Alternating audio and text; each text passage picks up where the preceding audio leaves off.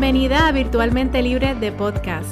Mi nombre es Melissa y voy a estar contigo todas las semanas conversando sobre mi experiencia al emprender con un negocio online y compartiendo contigo las herramientas que me han ayudado a mí a tener éxito para así ayudarte a construir y a mercadear un negocio online que te genere ingresos y a la misma vez te genere la libertad y la flexibilidad que tanto deseas. Bueno, y en el día de hoy se encuentra conmigo una invitada a la que yo admiro mucho no solo por la aportación que hace a la comunidad de emprendedoras latinas, pero también porque ha sido pieza clave en mi emprendimiento. Gracias a ella, este podcast virtualmente libre existe. Ella es la dueña de Artemis Strategic Business Solutions y es la creadora del proyecto Renuncia Feliz y el podcast Renuncia Feliz, en donde ayuda a personas a transicionar de empleados a dueños de negocio. Bienvenida Marisa Belvis a Virtualmente Libre. Gracias, gracias Melissa, de verdad bien honrada de estar aquí compartiendo micrófono contigo y qué más que en un podcast que lo vimos ahí desde, desde sus principios. Gracias por invitarme. Estoy, yo estoy súper contenta por poder conversar contigo y te agradezco, ¿verdad? Que hayas sacado un ratito de tu tiempo, que sé que es muy valioso.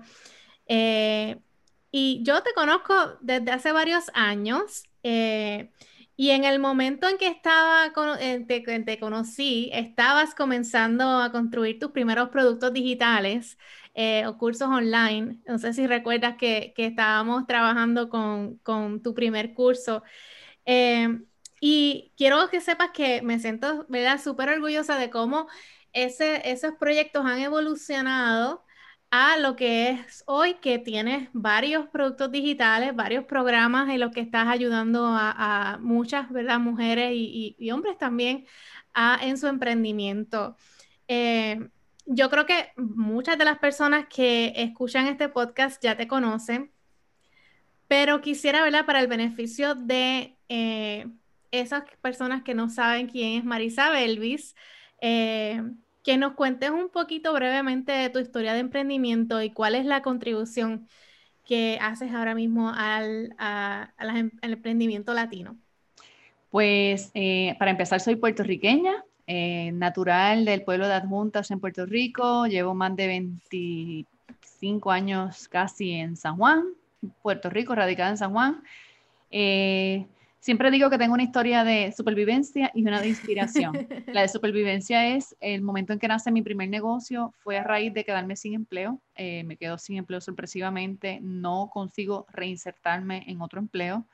Eh, después de yo tener más de, más de 12, 13 años de carrera corporativa, un día pues me llegó la noticia que ese es mi último día de trabajo y eh, pues fue un impacto muy grande. Yo acababa de adquirir una hipoteca eh, y hacía tres meses que había comprado la hipoteca y de momento me quedo sin trabajo, tenía las deudas estudiantiles en las costillas, tenía todo lo que cuando tú estás despegando profesionalmente, que crees que tienes la vida entera para trabajar, para saldar todas esas cosas, pues yo justo en ese momento me quedo sin empleo, 14 años consecutivos sin conseguir, de 14 meses consecutivos sin, sin volver a, o sea, de entrevista en entrevista, sin volverme a emplear, decido empezar por mi cuenta primero, ofrecer servicios profesionales en lo que yo sabía hacer, que era management, mi, expertise profesional es, primero yo estudié un bachillerato en teatro en la Universidad de Puerto Rico, luego una maestría en gerencia, eh, y esa maestría en gerencia, pues me dio la, me abrió a la posibilidad de, al tener estudios formales en gerencia,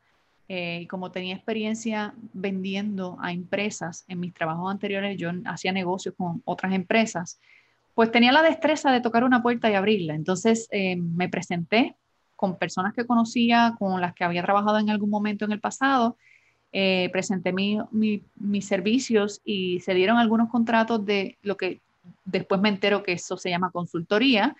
Eh, y así, así empiezo yo mi, mi, trayecto en la consultoría estratégica a otros negocios. Poquito después, eh, una compañía de consultoría me pide que colabore con ellos en un proyecto importante de un plan estratégico de una empresa del sector financiero.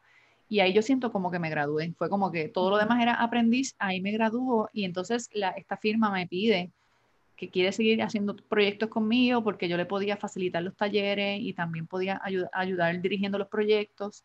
Entonces, esa estancia, esos como año, 12, 13 meses que estuve dándole servicio a ellos como eh, contratista independiente, aprendo el negocio de la consultoría, aprendo cómo se cotiza un proyecto, aprendo. Entonces, eso fue como una especie de internado y yo salgo de allí y monto mi, me incorporo por primera vez, monto mi primer negocio de, de, consultoría que se llamaba Proscenium. Yo siempre he tenido como el teatro bien presente en mi vida eh, y se llamaba Proscenium eh, y ese negocio ofrecía consultoría de lo que lo mismo que yo estaba haciendo de forma independiente, pues ahora lo estaba haciendo de una manera más formal. Subcontraté a algunos profesionales que ya habían colaborado conmigo eh, y, y estaba muy, muy lindo ese emprendimiento después de un par de años, uno de mis clientes se enamoró del proyecto que hicimos y quiso que yo me fuera con ellos a trabajar. Entonces ahí me vuelvo a insertar en el mundo laboral, muy a mi pesar porque fue bien difícil después de tu ser dueña de tu tiempo, meterte de nuevo en el mundo laboral, pero era una súper oportunidad de, de contribuir a esta empresa que es muy importante aquí en Puerto Rico, una aseguradora aquí eh, y yo entro y hacemos, me dieron como quien dice cheque en blanco para implementar cambios, proponer, y era el trabajo de los sueños de cualquier persona. Y encima tenía el jefe de los sueños de cualquier persona. Era eh, como el trabajo perfecto, el proyecto perfecto, solo que yo no quería ser empleada. Lo acepté por tiempo, como por tiempo limitado, me comprometí por lo menos a dos años a estar en ese trabajo. Eh, y entonces nace mi hija y cuando mi hija nace se me activa la cosa de que no, tú tienes que volver a ser dueña de tu tiempo. Ahora tienes una niña, esto, ella, ella se, la hospitalizaron recién nacida y me causó un conflicto de valores verme con mi niña hospitalizada y yo con una presentación, con una sala llena en la oficina y yo no saber, me voy para el hospital con mi hija, dejo a la gente arrollada a la oficina, eso a mí me causó, algo se quebró y yo dije, no puede ser que yo me esté cuestionando si es más importante la presentación con la junta de directores o el, mi niña en el hospital. Y eso, ese, ese evento me, me jamaqueó y yo dije, no, no, no, no, yo no voy a, a, a, quedarme un año más. Yo cumplí con el tiempo que me pidieron, me quedé un, un poquitito más, pero me organicé para moverme de ese empleo, volví a montar otra compañía de consultoría, que ahí es que nace Artemis, Artemis nace mientras yo estoy eh, en, en, mi empleo, ¿verdad? Esa compañía la, la, incorporé de nuevo, o sea, otro negocio porque el original lo cerramos. Eh, la, la, primera empresa, al yo entrar al mundo laboral, no podía mantener esa empresa y también estar trabajando, pero aquí fue una organización, ¿verdad? Yo lo vi como un proyecto, yo dije, yo voy a empezar este negocio. Mi proyecto a corto plazo es reemplazar mi salario y cuando mi, mi salario esté igual, pues por lo menos con eso yo me siento lista para irme. Y así lo hicimos. Yo empecé a conseguir mis primeros clientes estando todavía eh, en, en, mi empleo. No podía dar el servicio yo, pero ya yo tenía unos contactos y unas relaciones eh, y poquito a poco fui hasta que reemplacé mi salario en menos de un año. Me voy como a los 11, 10, 11 meses de, haber empezado el negocio, mm, tengo una renuncia feliz yo misma y arranco de nuevo en el mundo de la consultoría. Me va muy bien con el tema de la consultoría porque ahora traigo otras destrezas de esta experiencia laboral, ¿verdad? Enriquezco el menú de servicios que ofrezco eh, y traigo otras destrezas también. Y ya con este negocio caminando, eh, la gente que estaba llegada a mí de alguna manera me empieza a preguntar, Marisa, ¿cómo tú hiciste eso? De moverte de un, de un trabajo tan bueno que tú tenías a emprender y especialmente después de todas estas crisis que ha tenido Puerto Rico, de, económica, financiera, huracán María, o sea, ¿cómo que tú te metes en el peor momento de la historia a dejar un trabajo bueno y a ponerte a emprender otra vez? Y yo, pues, inocentemente le empiezo a decir, ah, no, yo lo que hice fue que me organicé, yo empecé el negocio mientras estaba trabajando y empiezo a hacer este cuento de cómo lo hice y entonces yo le veía la cara transfigurarse a la gente como que, de verdad eso se puede. Uno puede empezar un negocio mientras está en un empleo y para mí era sentido común. Pues yo soy project manager de carrera y era como que a nadie se le ocurre que tú puedes empezar un negocio mientras estás todavía trabajando. ¿De dónde viene esta creencia de que tú tienes que renunciar para entonces emprender? Entonces me pongo a hablar de esto con la gente allegada y la gente allegada me empieza a traer a sus allegados, la cuñada, la prima, la tía, la tía con la hermana, y era como que, diante, de momento yo tengo un quórum aquí de correos electrónicos, de llamadas pendientes que yo no podía estar atendiendo, y decido inventarme el blog renunciafeliz.blog, así, así se llamaba originalmente, que era, era lo mismo que yo le decía a la gente por escrito, en mi cabeza era con la intención de que cuando me pregunten, en vez de yo estar uno a uno mandando emails, los mando por el blog. Yo no pensaba ni para el público, yo decía, esto es para cuando me pidan ayuda, yo tener todo esto documentado en algún sitio. Pero la gente que estaba oyendo, leyendo el blog me preguntaban, ¿tú no tienes como una página o algo donde te podamos seguir? Y yo no, mi página personal yo no se le iba a estar dando a, a, gente que yo no conozco. Hago una paginita bien boba sin yo saber de Instagram. Mira, tú que eres experta, si tú te pones a ver mis primeros posts de Instagram, dan hasta vergüenza. O sea, yo los dejo para que la gente vea que yo empecé sin saber tres divinos. Es que todos empezamos así. Ni cómo funcionaba. Eh, no entendía bien ni cómo funcionaba Instagram y cuando empiezo con, ese, con esa cuenta, pues me doy cuenta que em, despertó mucha curiosidad en las personas. Me empiezan a llegar seguidores, me empieza a llegar gente al blog.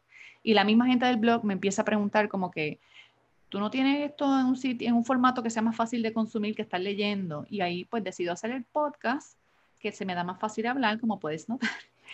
Eh, entonces empiezo a grabar contenido en audio. Ese contenido, una cosa fue, fue bien rápido, porque a, los dos o tres episodios, la misma audiencia del podcast me estaba preguntando si yo daba talleres, que yo no daba talleres. Yo estaba hasta arriba de trabajo con mi negocio.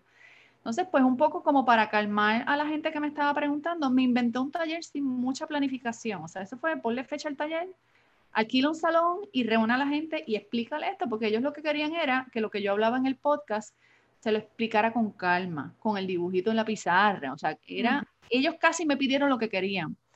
Y yo hago ese primer taller me piden repetirlo y me piden repetirlo y de momento yo estoy dando ese taller dos y tres veces al mes y yo digo, pero es que yo no puedo sostener dar talleres presenciales, correr un negocio este, que está todavía como en una fase media inicial. Yo tenía como ya dos años con el negocio, pero no, no, no daba abasto.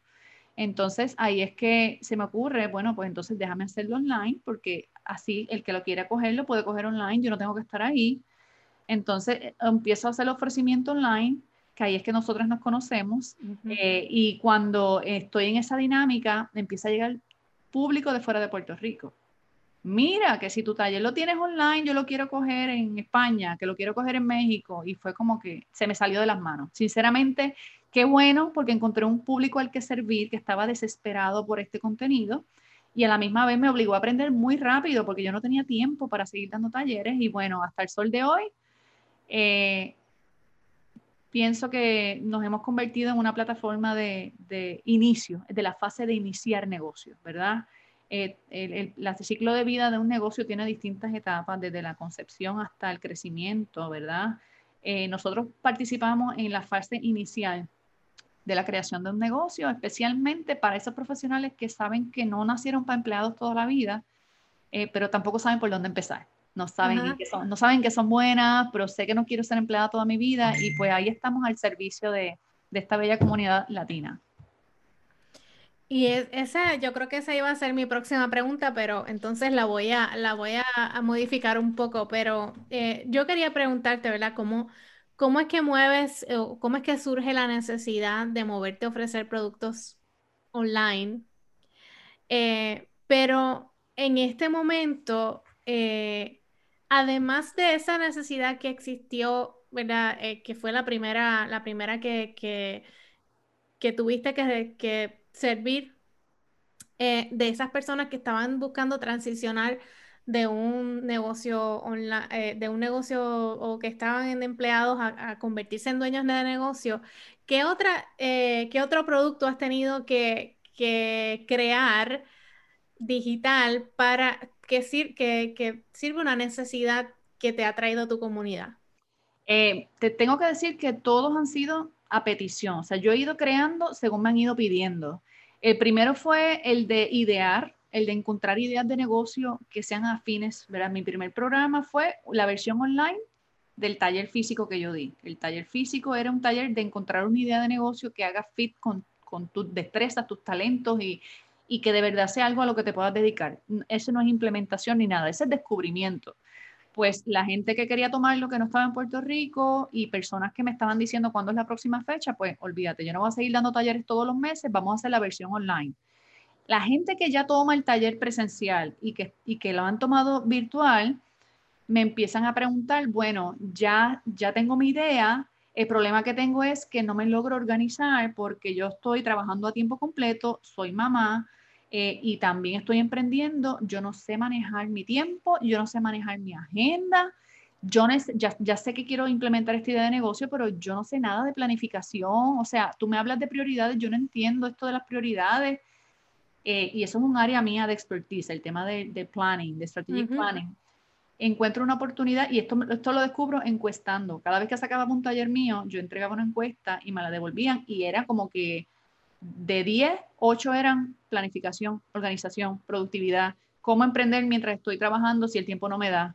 Entonces, a petición de la misma audiencia que me estaba como, mire, ¿qué, qué viene después que yo hago, después que tengo una idea, qué hago con cómo yo me organizo? Pues el segundo programa es el de organización y productividad, que cubre el tema de la planificación. Ahí enseño cómo ir de cero hasta tu plan anual y romperlo en acciones mensuales, trimestrales, semanales y diarias, ¿verdad? Entonces, ese, ese programa, para mi sorpresa, ha sido uno de los más solicitados y es de los menos que yo anuncio. Lo anuncio, abro matrícula dos veces al año y siempre se queda gente fuera, siempre, pero eh, estratégicamente me funciona cuando el año se está acabando y a mitad de año, ¿verdad? Eh, ofrecerlo. Entonces, eh, que es cuando más está el público predispuesto a, revisar sus metas o a ponerse en perspectiva está corriendo ese programa, la misma gente que está están con sus ideas de negocio experimental, empiezan a ver el valor de la creación de contenido y se dan cuenta la relación que hay entre regalar contenido y que te lleguen clientes y me dicen, de la misma forma que yo te encontré a ti por el podcast, yo quiero que mis potenciales clientes me encuentren por un podcast. Eh, entonces me empiezan a pedir ayuda con podcast y yo no estaba lista para eso porque yo estaba haciendo mi podcast y a la misma vez no me atreví a aventurarme a esto de la parte técnica, de que si grabar, editar. Eh, y yo lo que hacía era que mandaba a la gente que llegaba, lo mandaba a, personas que yo sé que, que, trabajan podcasting en Puerto Rico y fuera de Puerto Rico. Mira, fulano tiene un taller, fulano tiene un curso. Iban y viraban como quiera, mira, ya lo cogí, pero es que yo necesito a alguien que esté conmigo ahí, que me ayude hasta sacarlo, porque fui al taller y no, llevo tres meses y no he sacado mi podcast. Entonces, cuando la fila era demasiado larga, yo no quería enseñar podcasting, pero cuando estaban ya, no tenían para dónde ir y yo no tenía a quién más referir, decido de forma experimental hacer un grupo donde yo les voy a explicar como si fuera una mentoría. Mira, lo primero que tú haces, muy parecido a lo que hicimos contigo, Melissa, no entraste al programa eh, eh, del, curso como tal, tú tuviste una serie de mentorías conmigo. Pues yo le empiezo a enseñar los, los pasos en una clase en vivo, grupal, y me voy dando cuenta que no es tan complicado nada la enseñanza. Yo le tenía miedo a la parte técnica y me doy cuenta que yo tengo una facilidad de simplificar las cosas, de explicarte una arroyo habitual y que tú entiendas y consigas un resultado. Entonces, la misma gente que empezó a sacar el podcast empezó a decir en sus podcasts que los había ayudado yo. Entonces, la gente que los oía ellos venía, mira, para pagarte la mentoría del podcast. Y yo decía, no, si yo sigo de mentoría a mentoría, no voy a dar abasto vamos a hacer un programa de podcast, entonces hicimos un, curso de podcasting eh, y también es un programa que lo saco dos o tres veces al año, pero está todo el mes la gente preguntándome cuándo abro matrícula, cuándo abro matrícula. La gente quiere, y a veces gente que ya tiene podcast, para mi sorpresa, gente que ya tiene podcast han venido a comprar el curso de podcasting porque quieren profundizar, quieren aprender o tienen un podcast que no le está dando, no está generando una audiencia leal o no entienden la dinámica entre crear contenido y lograr que se genere un, ciclo de ventas desde un episodio de un podcast. Y como yo cubro todo eso, no es solo monta el podcast, sino engancha a la gente con las notas del episodio, haz tu, llamado a la acción. Entonces, les gusta mucho como que aprender más allá.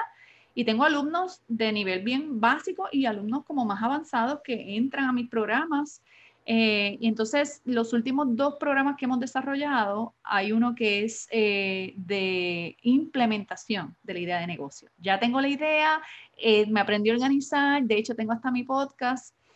Marisa, ¿en qué orden? Yo me, o sea, ¿por dónde empiezo? Monto mi tienda virtual, pero si no sabes ni quién es tu cliente ideal, si no sabes qué problemas resuelve, ve un poquito más atrás. Monta tu tienda, pero tienes que tener primero un perfil de cliente ideal, tienes que saber qué problemas resuelves, tienes que entender eh, si esa idea de verdad resuelve un problema o en tu cabeza lo resuelve. Entonces, eh, de ahí nace, yo me eh, creo una jornada, que es un programa de más amplio y esa, esa es mi jornada de emprendimiento, es como el, el curso estrella de, de, la plataforma hasta el momento y ahí entran personas a lo largo del año pasan por ese ciclo de 10 semanas y entran a veces en cero y salen con un negocio corriendo. O sea, ese, tiene la transformación de que tú puedes llegar con una idea a implementarla o llegar sin ninguna idea, encontrar una idea, implementarla y yo te suelto volando. O sea, yo te suelto ya con algo creado y como mínimo algo produciendo algún tipo de resultado. Este, llama mucho la atención, de nuevo, no está el año entero no está abierto a matrícula, pero es un programa que tiene mucha demanda. Entonces ahora estamos eh, explorando también a petición. Tengo en fase beta un programa de infoproducción eh, que, que, cubre todo el ciclo completo de la producción de un infoproducto. Eh, no solo la parte de que si graba un video y usa esta aplicación, sino toda la parte conceptual de cómo tú haces un inventario eh, de problemas que se satisfacen a través de la enseñanza, cómo tú encuentras la forma en que tu clase va a resolver ese problema. O sea, es un poquito más como académico. Este, entonces, eh, estamos probándolo porque ese me hostiga. O sea, es una cosa que yo digo, Dios mío, con tantos, con tantos mentores que hay que enseñan esto, que yo los refiero y, me, quieren que yo les enseñe porque ah, me he dado cuenta que hay unos vacíos, ¿verdad? Eh, hay, hay mucho experto hablándote de la aplicación tal, pero no te enseñan a hacer un prontuario. Hay muchos expertos hablándote de grabación y técnicas de edición, pero no te enseñan eh, cómo se lanza eh, un programa después que está creado. Entonces, eh, yo he cogido como todas esas lagunas que están sueltas, que es donde yo me doy cuenta que vienen gente con cursos creados y me dicen, Marisa, no he vendido ni uno. Es más, los doy gratis y no, nadie se matricula. Y cuando vamos al origen, nos damos cuenta, esta persona no tiene claro cuál es la transformación que hay con este, con este curso. Y si tu curso no promete una transformación, es difícil que alguien lo quiera o que se sienta que lo necesita, pues vamos a los cimientos. El curso está bien hecho, pero a lo mejor tiene un mal nombre. A lo mejor el nombre que tiene no hay quien lo compre.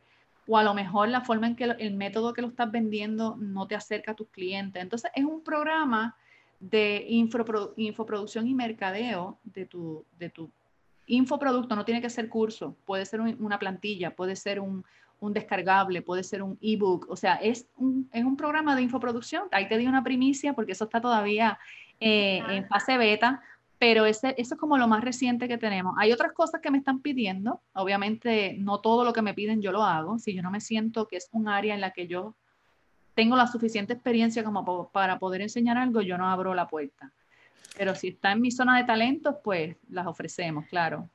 Eso, eso, eso que estás diciendo me, me, me abrió la, la, me tocó como la ventanita. Otra pregunta que, que, que me surge y es que eh, hay varias escuelas de pensamiento. Eh, cuando uno comienza un negocio, especialmente un negocio online, en cuanto a cuándo es el momento indicado para lanzar un producto o comenzar a, vender, ¿verdad? A, lanzar un producto digital, a ofrecer servicios. Y, yo me he encontrado con varias escuelas de pensamiento de que primero uno tiene que crear ¿verdad? una comunidad, esperar y servir la comunidad, crecer la comunidad, esperar que esa comunidad te diga qué es lo que necesita, te, te dé ¿verdad? ese, ese eh, eh, esa necesidad, ese gap, ¿verdad? Ese, vacío, como tú dices, para entonces lanzar algo que llene ese vacío, o versus, versus la otra escuela de pensamiento que que tú vas, te lanzas y vas creando la comunidad a la misma vez, vas haciendo el, eh, vas ajustando, ¿verdad? Basado en lo que la comunidad, el feedback de la comunidad. ¿Cuál es, cuál es esa línea, según, ¿verdad? Tu, tu experiencia? ¿Cómo determinamos ese, esa, esa línea entre comienzo, eh, me lanzo, un producto o espero? Porque para mí, este, veo, veo muchas personas que quizás piensan que tienen que esperar, esperar, esperar eh, para lanzar. ¿Cuál sería tu, tu, barómetro, verdad? En, cuestión de cuándo es, eh, indicado lanzar? Bueno, de lanzar tú puedes lanzar lo que quieras hoy si quieres y lo tienes eh, bien claro. El, el problema ahí es cuánto tiempo tú estás dispuesto a esperar y cuánto presupuesto tienes para invertir en algo que no sabes si va a funcionar. Si tú tienes un capital que lo quieres tirar a experimentar y el dinero no es un issue, ponte a crear tu curso, tú lo tienes claro y págale un marquetero que te lo, que te lo venda o que te lo promocione. Eh, pero te corre la chance, el chance de estar creando algo que tú crees que es bueno, pero no sabes si es verdad que la gente lo necesita. A veces se nos ocurren ideas brutales. Ay, que yo le voy a dar a la gente esto. A mí me ha pasado. Yo mi programa no iba a ser de emprendimiento, iba a ser más como de, de productividad y hábitos. O sea, mis primeros artículos eran de los hábitos y de, y de cómo tú logras el balance entre la vida personal y la vida del trabajo y un negocio la gente me fue llevando a lo que querían. Ellos no querían organizarse si ni siquiera sabían de qué iban a emprender. Entonces, tener una comunidad te da, te da esa ventaja. Número uno, que te empiezan, a, te empiezan a refinar la necesidad, tu percepción de la necesidad real. Número dos, que si ya hay un vínculo de confianza contigo, cuando tú saques tu producto o tu servicio, aunque sea en fase beta, en fase experimental, que siempre recomiendo que sea así, eh, te das, o sea, te da la oportunidad de tú, antes de meterte el gasto de producir un curso en tiempo y en dinero y en plataformas que compren, antes de tú hacer esa inversión, tú puedes testear con una comunidad, si la tienes creada, si esta idea en verdad vendería o no. Yo te tengo que decir que todos mis programas, yo los he lanzado antes de crearlos. Y siempre ha sido como una prueba semilla, ¿verdad? Yo el, primer, el primer programa online, yo no sabía si iba a gustar una versión online del taller mío, pues yo me inventé, la, o sea, hice primero mi landing page de ventas, lo El currículo, tú hiciste el currículo y luego eh, lo, lo, Literalmente yo hice un, un, índice de clases, como que mira, estas serían las clases, hablaríamos de tales temas, duraría tanto tiempo, ahí se los pongo a ver qué pasa. Y cuando yo vi que la gente me lo estaba comprando sin estar creado, por un lado dije, qué bueno porque hay demanda, y qué bueno también porque levanté el capital para comprar la plataforma donde voy a poner ese curso. Entonces, fue como un, un, juego más a la segura. Si yo hubiera tenido un capital ilimitado, que hubiera podido contratar a quien me lo grabara, a quien me lo produjera, la plataforma que fuera, y yo no meterme en ese, en ese proyecto, pues para mí fue como jugar un poquito a la segura.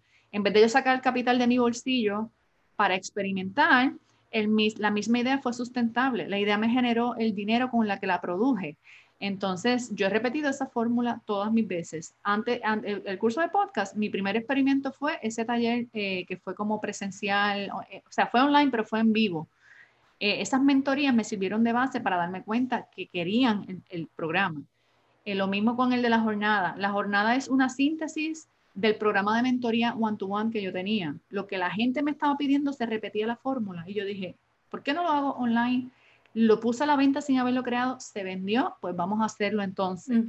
Y así, ahora mismo el programa de creación de contenido, yo tengo siete estudiantes en ese programa que yo no lo he anunciado en ningún sitio. Son personas que han insistido, que me han dicho, tengo que esperar tres meses, yo espero tres meses porque tú estés lista.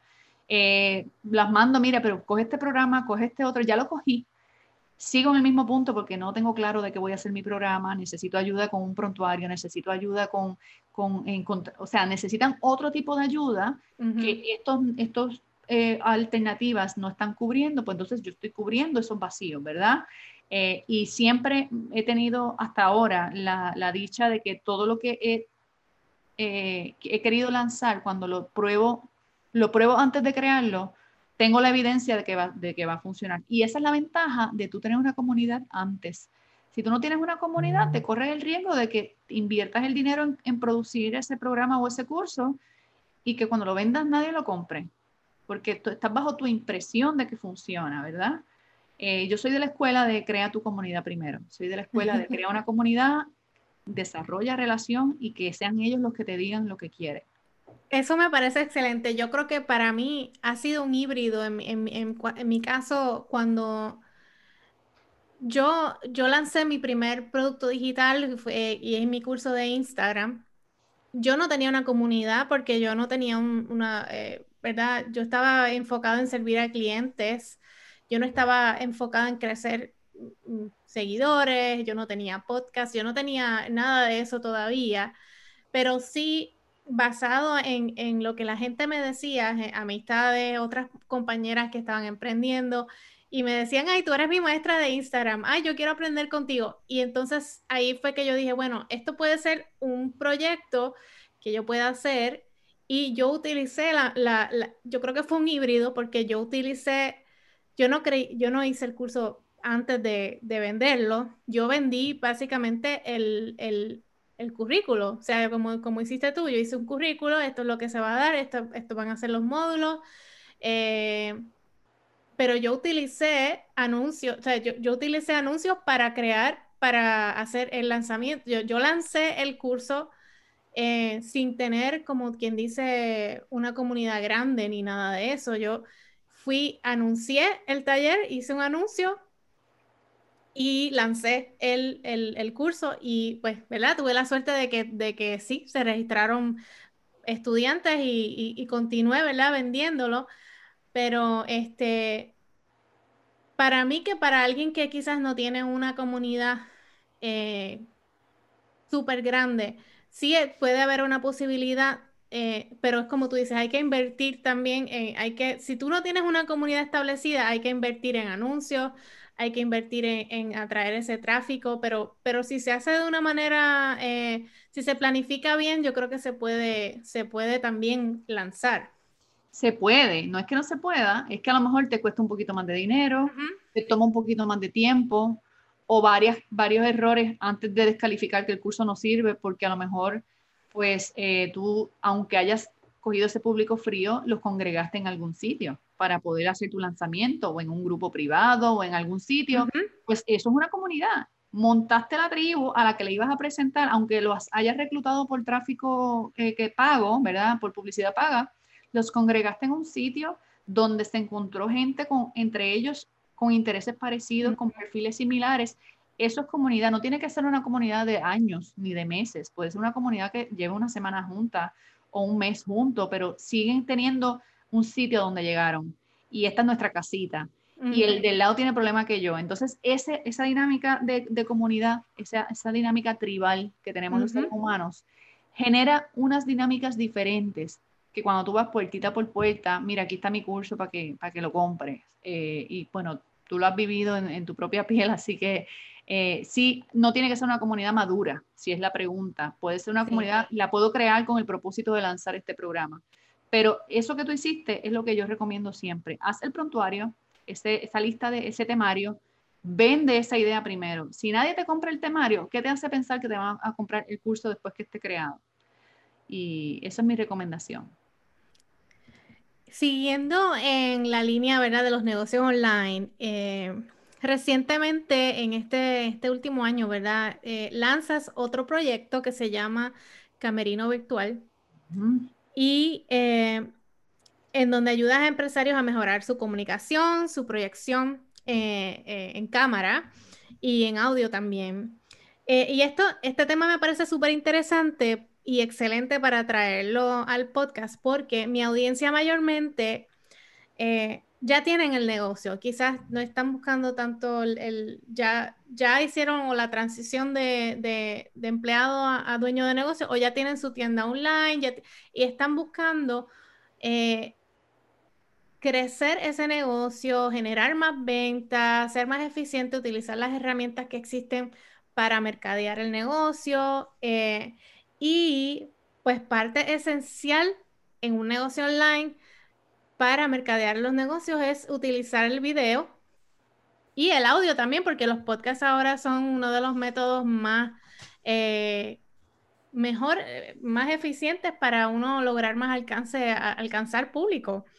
Eh, pero en el, en el, caso de mi comunidad, por ejemplo, hay muchas aunque saben, ¿verdad? Se les yo se los recalco, yo creo que semanalmente hagan videos, vamos a hacer Facebook Live, vamos a utilizar las herramientas que nos dan las plataformas para, para aumentar el alcance, vamos a hacer IGTV, Reels, todas esas cosas son, están ahí para que nosotros, ¿verdad? Las, utilicemos y nos den más alcance.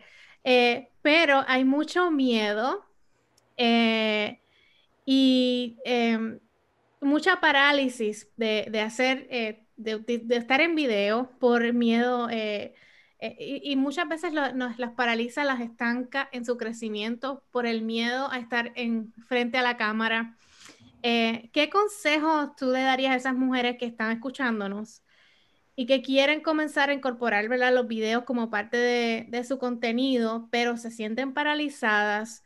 ¿Cómo pueden, qué, qué consejo le darías para ganar un poco más de seguridad eh, y comenzar a incorporar el, video y el audio en su contenido?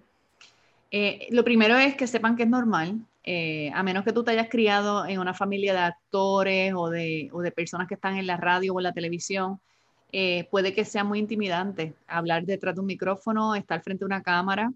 hay muchos que en vivo te doy el taller, pero me prendes la cámara y empiezo a guiar, o me prendes el micrófono, me oigo rara, no puedo bregar con el micrófono. Es normal. Lo primero es que es normal y que lo aceptes y no lo pelees porque a veces el no aceptar el miedo no te deja bregar con el miedo. Entonces, eh, hay algo que recomendamos mucho en esta plataforma de camerino virtual y es que eh, no te tires en frío desde cero. Practica grabarte y, sabiendo que ese video va, va para el zafacón. O sea, ese video lo vas a grabar con tu celular o con el equipo que tengas pero es para tomar lo que llamamos horas de cancha, que es la hora de ensayo, la hora de práctica. Eh, tú a lo mejor quieres practicar cómo harías un live y en un live tú quieres eh, hablar sobre el tema X, traer la discusión A, B y C y hacer un llamado a la acción al final para que compren o se registren en algo. Pues haz tu guion, ¿verdad? Nosotros eh, recomendamos tener siempre escrito lo que vas a decir, eh, en el formato que te funcione. Hay personas que le encanta poner los, post-its al lado de, la cámara o del micrófono. Hay gente que prefiere tenerlo en una pizarra y tenerlo frente como si fuera un teleprompter.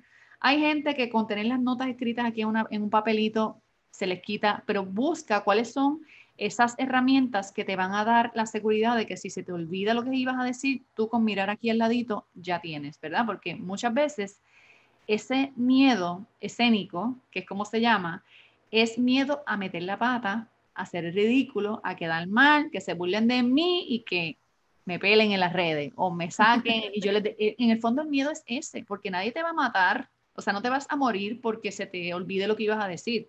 Tú le tienes pánico a quedar mal en público y de hecho está estudiado científicamente que el miedo más grande no es morir, es quedar mal frente al público, después es morir.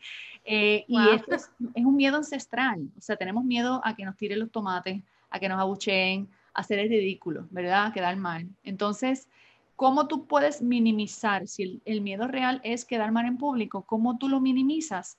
Hazte unos bullets de lo que vas a decir y tenlos siempre a la mano.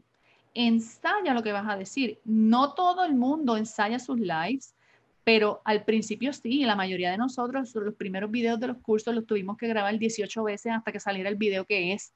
Eh, ¿Cuántos live no hemos empezado y lo hemos apagado porque no iba por donde iba o la cámara salió mal o se nos cayó el teléfono y hay que volver a empezar? Pues mira, cuanto antes empieces a practicar, antes vas a dominar las cosas que te ponen nerviosa. Por ejemplo, si tú sabes que te estás preparando para hacer live de aquí a dos meses, empieza seteando un espacio que va a ser tu espacio de grabación. No estás transmitiendo nada, pero estás eligiendo un background que se vea bonito, estás eligiendo una mesa o un área de trabajo con una buena iluminación, eh, que no tiene que ser artificial, puede ser una, frente a una ventana que te, que te ilumine el rostro y esa luz natural es la mejor para grabar un video, por ejemplo.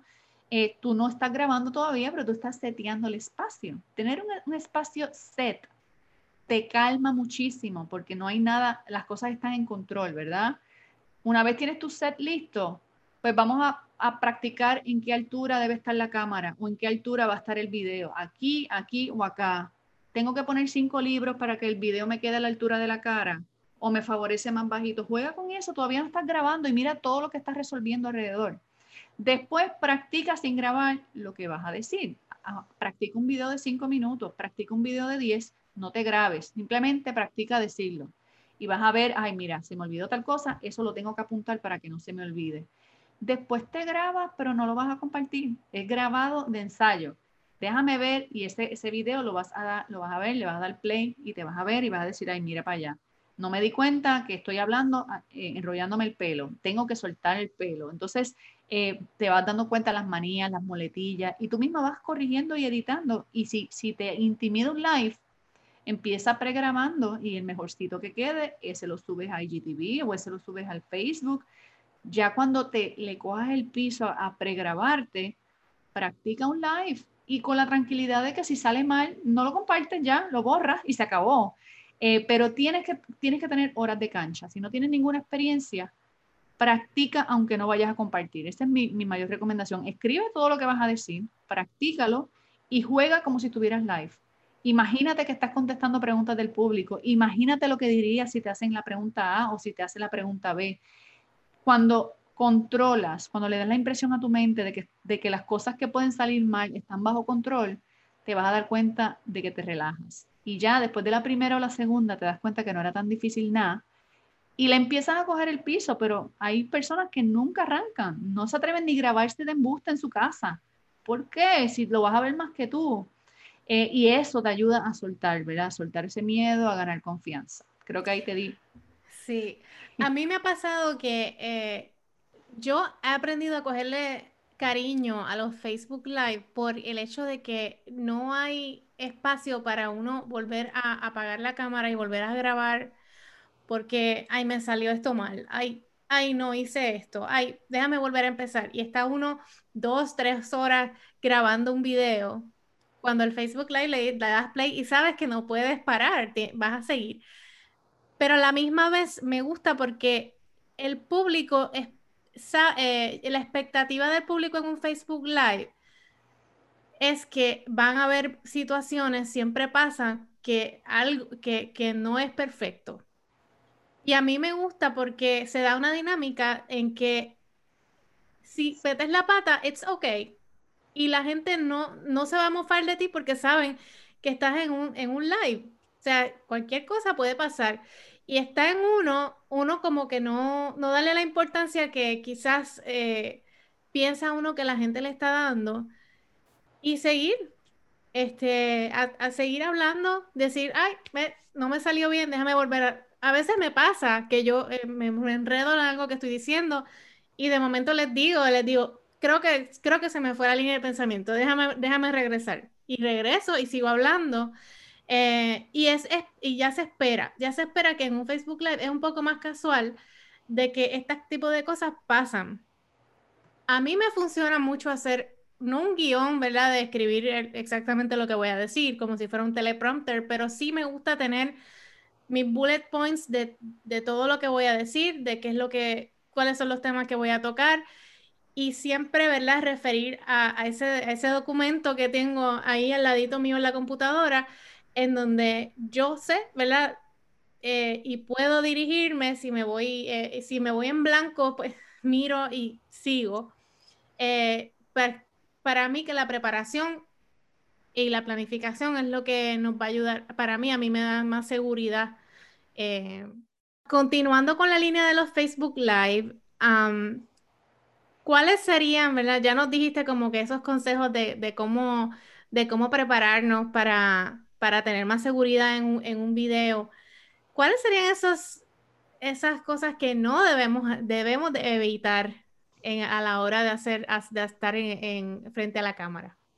Eh, es curioso porque eh, nosotros tenemos una lista, eh, digo nosotras porque ese programa no es mío solo, yo lo tengo con otra colaboradora, o sea, con otra socia, que es Natalia Villarejo. nosotras tenemos un checklist que es de todo lo que no debes hacer y todo lo que sí debes hacer se llama los do's and don'ts de online. Y tenemos eso escrito, ¿verdad? Eh, una de las, uno de los errores más comunes es conectarte y dejar a la gente esperando porque le vas a dar espacio a otros que se conecten, ¿verdad? Eso es un error bien frecuente y lo hacen a veces hasta profesionales que dicen, ay, aquí estoy, déjame darle unos minutitos a que fulano se conecte. Eh, si se los vas a dar, no lo digas, lo puedes hacer, pero no le digas a los que ya están contigo que los van a hacer esperar por el que no ha llegado. Estas cosas las puedes disimular con, con saludos, ¿cómo estás? ¿De dónde te conectas? Escríbeme aquí, en qué país estás o en qué ciudad. Estás dejando que el tiempo pase, pero los estás atendiendo. La persona que se conectó y está, la estás haciendo esperar, se puede desesperar y se puede terminar yendo porque no tengo tiempo para estar esperando a que otro llegue. Eh, y lo, lo chévere sería planificar esos primeros tres o cuatro minutos de tu transmisión para que abras eh, saludando, eh, invitando a la conversación, que va a ayudar a que ese, ese, video tenga mayor engagement también. Eh, y no esperar a que esté todo el mundo o cierta cantidad de gente para entonces entrar al tema. Y si eso es lo que estás haciendo, entonces no se lo dices. Tú haces un libreto para ti de, ok, primeros dos minutos en lo que la gente se conecta, voy a hablar de esto. Cuando yo vea tal cantidad de gente, entonces voy a introducir el tema con tal línea, ¿verdad? Planifica lo que vas a decir, pero tú no dices, tú no muestras en el front stage lo que está en el backstage. Tú, eso lo sabes tú, ¿verdad? Entonces, otro error muy común es que eh, no pensamos en que ese video se va a quedar en la página, ¿verdad? Y la persona que lo vea dentro de dos o tres días o dos o tres semanas tiene 30 segundos, 15 segundos desde el momento en que le da play hasta que decide si lo va a seguir oyendo o, o le pasa por encima. Y si tú quieres que ese video después tenga una vida, tienes que ponerte los zapatos tanto del que lo está viendo en vivo como del que lo va a ver después que el video se, acabó. ¿Qué te quiero decir con esto? No alargues el chicle para decirle de qué se trata, porque hay gente que va a ver tu video porque le salió y no sabía, no vio tu anuncio, no sabe de qué se trata. Ese, ese saludo, cuando tú dices, hola, bienvenido, hoy vamos a hablar de tal cosa. Aprovecho y saludo a los que se están conectando, pero ya dijiste de qué vas a hablar. Una persona que encuentre ese video en dos semanas le da play y en tus primeros 5 o 10 segundos ya tú le dijiste, hoy voy a hablar de cómo hacer contenido que te genere ventas. Saludos a los que se están conectando, ponme en los comentarios de dónde eres. Ya ese dijo, ah, este yo no me lo pierdo, este lo tengo que ver porque van a hablar de un tema que a mí me interesa.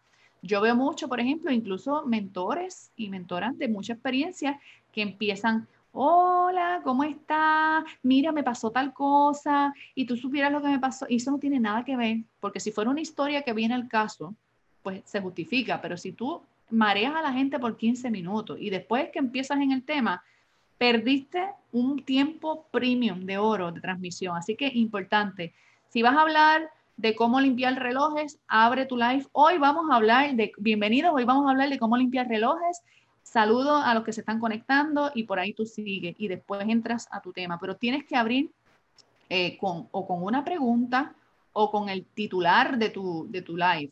Eh, ¿Para qué? Para que ese video cuando pase a la otra vida, agarre a las personas en los primeros 15 segundos. Si no, las posibilidades de que le den play y lo sigan viendo disminuyen. Eh, otro error, no fijar los, los dispositivos que vas a usar para transmitir. Por ejemplo, tienes el teléfono guindando de un vaso o guindando de algún sitio y en medio de la transmisión eso se cae, cayó dentro del agua, se cayó el piso. ¿Cuántas veces no hemos visto gente que queremos mucho, que están en una transmisión brutal y de momento el video se cayó, el relay se cayó, la bebé le cayó encima del teléfono y cuando venimos a ver, esas cosas pasan y el público te las perdona. Pero cuando son una constante, que en cada video tuyo hay un caos, ya estás comunicando otra cosa y es que no has sido cuidadosa o cuidadoso al momento de setear tu espacio. Así que si vas a poner tu teléfono, asegúrate que esté fijo, que esté en un sitio estable, que si tú eres como yo, que me emociono hablando y doy manetazo, que yo no le vaya a dar un manotazo al teléfono y lo tire al piso. Este, otro error eh, común es que, por ejemplo, eh, vienes a la clase sin estar preparado, lo que dijimos ahorita. Vengo a improvisar. Yo sé que hay lives que pueden ser muy espontáneos para saludar y qué sé yo qué, pero no hagas perder a la gente el tiempo, porque entonces te ganas la fama de que tus lives son aburridos y son para hablar bobería. Tus lives todos tienen que tener un propósito, o es crear relaciones, o es promover algún producto, o es educar, o es inspirar, o es, contar una historia, pero la gente tiene que saber que cuando tú estés live, tú estás trayendo algo bueno al plato. Y si no, mejor no hagas un live, haz un post, haz un video pregrabado, pero ten en cuenta estos pequeños detalles que pueden hacer que la, gente no solamente quiera ver un live tuyo, sino que no se quiera perder los demás que vas a hacer. Sí, eso, eh, la, parte del principio, sí, eso es algo que es bien, todos somos susceptibles a empezar a, ver que no hay nadie todavía conectado y, y nos quedamos como que no voy a empezar porque no hay nadie todavía, pero se nos olvida que parte o la mitad, ¿verdad? De las personas que ven muy gran, o sea, gran parte de las personas que ven ese video son personas que ven el replay. Y queremos que cuando vean, eh, eh, siempre queremos tener la mentalidad de que, de que este video se va a ver grabado en algún momento y no queremos tener ese, esa parte al principio que no se sabe qué es lo que está pasando, que hay que esperar. A mí me ha funcionado que eh, en estos últimos live que he hecho, para evitar que e, eso de que se, para que se vayan entrando las personas y cuando empiece, empezamos ya a hablar, es que yo le pongo un conteo regresivo, como de 30 segundos o de un minuto.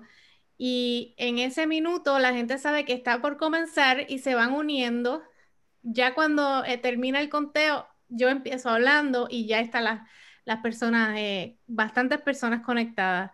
Este, eso es algo que me, me, gusta porque, porque así entonces no tengo que estar, eh, entro live y me quedo como eh, mirando quién está, quién no está. Hay que pensar que es, es, como si estuviera grabando un video, es para el replay. Sí, definitivo. Yo tengo un cliente que, que, no es necesariamente empresario, es alguien del mundo de la, de, la televisión y la farándula, es muy bueno en televisión, pero en, los live como que se le pierde la bola y lo que me pidió fue eso mismo. Me dice, ¿cómo yo hago para evitar que la gente que viene a mis shows por la noche en los live este, se me aburran al principio? ¿Cómo mejor uso esa primera hora? Y si tú sabes que vas a dar, por ejemplo, un masterclass a través de un live, o vas a dar un webinar, o vas a dar una clase especial, que no es, no es que te vas a conectar cinco minutos y ya, te, te vas a tomar tu tiempo en ese live, abre la sala cinco minutos antes. Abre la sala cinco minutos antes y deja, puedes poner una cuenta regresiva puedes poner eh, alguna música que tú tengas, que, que, tengas derecho sobre esa música, ¿verdad? Que tú puedas eh, ponerla y que sea como, como cuando tú vas al concierto, el show no ha empezado, pero tú estás en la sala de espera ahí, eh, todavía el opening tampoco ha empezado, pero te estás entreteniendo, te estás tomando una cosita, pues en ese tiempo no hay contenido de lo que tú vas a hablar, pero la gente se puede ir conectando. Y de hecho, es muy bueno porque cuando dan la hora en punto de tu, de tu live, ya tienes un quórum y se te hace más fácil entrarle directo. Así que eso es una excelente, excelente práctica. El countdown también están las llamadas. A veces eh, yo he hecho masterclasses, no todos, pero cuando son de camerino virtual, que son así como más teatrales, nosotras ponemos, esta es su primera llamada. Y a los dos ah. minutos, esta es su segunda llamada. Esta es tu tercera llamada, el show va a comenzar. Entonces le damos ese feeling a la gente de que estamos aquí, ustedes están allá y vamos a abrir el show con el espectáculo. Eh, así que son tips que si tú, por ejemplo, anuncias un live en, en, Facebook o en Instagram, lo anuncias a las 3 de la tarde, abre el live a las, a las 3 menos 2 minutos, cosa que le deje ese tiempo al que se tiene que enterar, al que le coge, y también a veces hay un delay, tú estás transmitiendo y, y tu transmisión se ve 30 segundos más tarde, 15 segundos más tarde, tú crees que no hay gente, pero sí hay gente, y es que tú no has visto que se han conectado. Así que todo lo que sea eh, setear que ese opening sea lo más, eh, esos primeros 5, 10, 15 segundos de tu apertura son los más importantes del video completo. Son los que hacen que la gente decida si se queda o se va. Así que esa, esa es una gran recomendación. Bueno, y antes de, de, terminar nuestra entrevista, quiero hacerte una pregunta que se la hago a todo el mundo que viene a, a, mi podcast y es, eh, ¿cómo el haber creado un negocio o, o haber parte de tu negocio transicionarla a que sea online ha impactado tu vida? Qué buena pregunta. Me la hicieron hace poquito en otra entrevista y, fue hermoso contestar que eh, me cambió la percepción del trabajo, ¿verdad? Eh, hasta, hasta que yo emprendo online con este, esta plataforma de renuncia feliz, yo había eh, entendido que tener un negocio significaba matarte trabajando y estar trabajando más que nadie, aunque tengas equipo de trabajo, pues mi forma de trabajar era una forma muy, muy rudimentaria. Eh, todo tenía que estar yo presente, el negocio dependía de que yo estuviera disponible en tiempo real. El separarme de que la actividad de negocio puede continuar sin mí y que la información que yo conozca, esa es monetizable, no, no la que voy a aprender, la que voy a aprender también en el futuro, pero la que yo sé hoy, la puedo empacar en una hoja de trabajo, la puedo empacar en un video y se puede vender aunque yo no esté. Eh, me cambió a mí el paradigma de la forma de trabajar, ¿verdad? Me di cuenta que hay formas distintas de trabajar, no es que una sea mejor que otra, pero me permitió descubrir que a mí me gusta la idea, a mí me gusta trabajar, pero también me gusta ser dueña de mi tiempo y también me gusta poderme coger un mes de vacaciones si no quiero trabajar y que el negocio continúe sin mí. Y esa flexibilidad de, poder tener eh, múltiples fuentes de ingresos de forma recurrente eh, en tiempo récord me lo ha dado eh, tener un negocio online. Yo sé que con mi negocio físico iba para el mismo lugar, pero me iba a tomar más tiempo. El negocio online me permitió hacerlo en muy poco tiempo. Eh, y por supuesto, eh, yo no, no, conocía la sensación por la naturaleza del negocio que yo tenía. Mi negocio principal es un negocio de contratos y firmas y tú me das el depósito y arrancamos con el proyecto y después paga. Pero esta sensación de tener un negocio que todos los días genera ingresos, esté yo o no esté, la caja registradora suena todo el tiempo, genera eh, una tranquilidad de que, mira, si tengo un mes malo en mi negocio principal, el otro me sostiene. Y si tengo eh, al revés, y si tengo uno malo aquí, si tengo dentro de mi, de mi plataforma de servicios, si uno de mis programas se escocota, el otro me sostiene. Entonces, eh, a mí me ha sorprendido lo rápido que se puede crecer y que se puede escalar un negocio online. Así que para mí la, la clave está en cómo puede cambiar el ritmo de tu negocio en tiempo récord. Me encanta esa respuesta y comparto ese sentimiento de, con los negocios online. Por eso es que me encanta eh, mostrarle a la audiencia el potencial que hay y, cómo lo podemos alcanzar.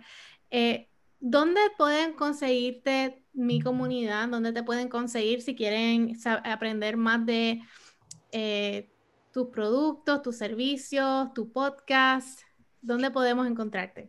Pues claro que sí, con mucho gusto. Eh, todo el contenido gratis en el podcast es diario, así que en Spotify, iTunes, eh, YouTube, Stitcher, eh, Illuminati, todas las plataformas de podcasting tienen mi podcast corriendo. también en la página de Instagram, que es donde más activa estoy, aparezco como arroba renuncia feliz. Ahí yo hago mucho contenido, mucho contenido en video, en, fotografías, en, eh, o sea, estoy en, todas las, en todos los canales de Instagram, estoy creando eh, y regalando, todo el tiempo estoy regalando, que si la hoja de trabajo, que si descarga el, esto, este, o sea, siempre estoy dando. Eh, tengo un segundo podcast que es el de Camerino Virtual, también contenido por allá gratuito Ahora mismo Camerino Virtual, si no me equivoco, tiene 40 episodios. El Season 1 ya terminó, hicimos 40 episodios. En el 2021 vamos para el Season 2, ya mismo vamos a anunciar la fecha, pero esos 40 episodios están disponibles en Apple Podcasts, Spotify, iTunes, todas las plataformas. Lo buscas como Camerino Virtual Podcast. Eh, también este, en el caso de Camerino Virtual, pues todo el contenido mayormente está en el podcast. Nosotras, eh, todo el contenido que damos de clases gratuitas, lo damos en grupos privados, así que escuchas el podcast y en el podcast te enteras de, de nuestras salas privadas y, cómo, cómo, aprender lo que tiene que ver con public speaking, comunicación frente a la cámara, comunicación detrás del micrófono. Si lo que quieres aprender es la parte de cómo se hace un podcast o cómo este, organizarte para eh, ser más productiva en tu negocio o en algún tema de emprendimiento, pues ahí me consigues en Renuncia Feliz, en, Instagram, que es la plataforma principal. Perfecto. Bueno, pues estoy bien agradecida de que estés con nosotros, eh, de que hayas estado con nosotros. Ha sido una conversación eh, que me ha encantado, que, tú, que ¿verdad? hubiéramos podido eh, seguir aquí hablando por, por mucho rato, pero no quiero quitarte más de tu tiempo, así que una vez más, agradecida y espero que mi comunidad, ¿verdad?, te vaya y te visite por allá, por tus canales. Gracias, de verdad, súper honrada. A mí me encanta visitar todos los podcasts que han nacido eh, en nuestra plataforma. Para mí es como súper un mega honor. Te auguro mucho éxito, me encanta lo que estás haciendo, sabes que cada rato te escribo y te lo digo. Eh, y a todas las chicas aquí que están oyéndote, eh, mi casa es tu casa, lo que necesiten, eh, de verdad estamos para servirles. Gracias Melissa y un beso para todas.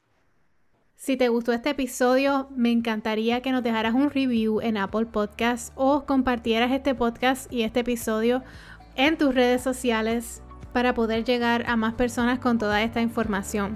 Nos consigues en melisaberrios.net, en Instagram Melissa M. Berríos y en Facebook tenemos nuestra comunidad virtualmente libre en la cual eres totalmente bienvenida. Así que espero que tengas un excelente resto de semana y nos vemos en el próximo episodio. Hasta luego.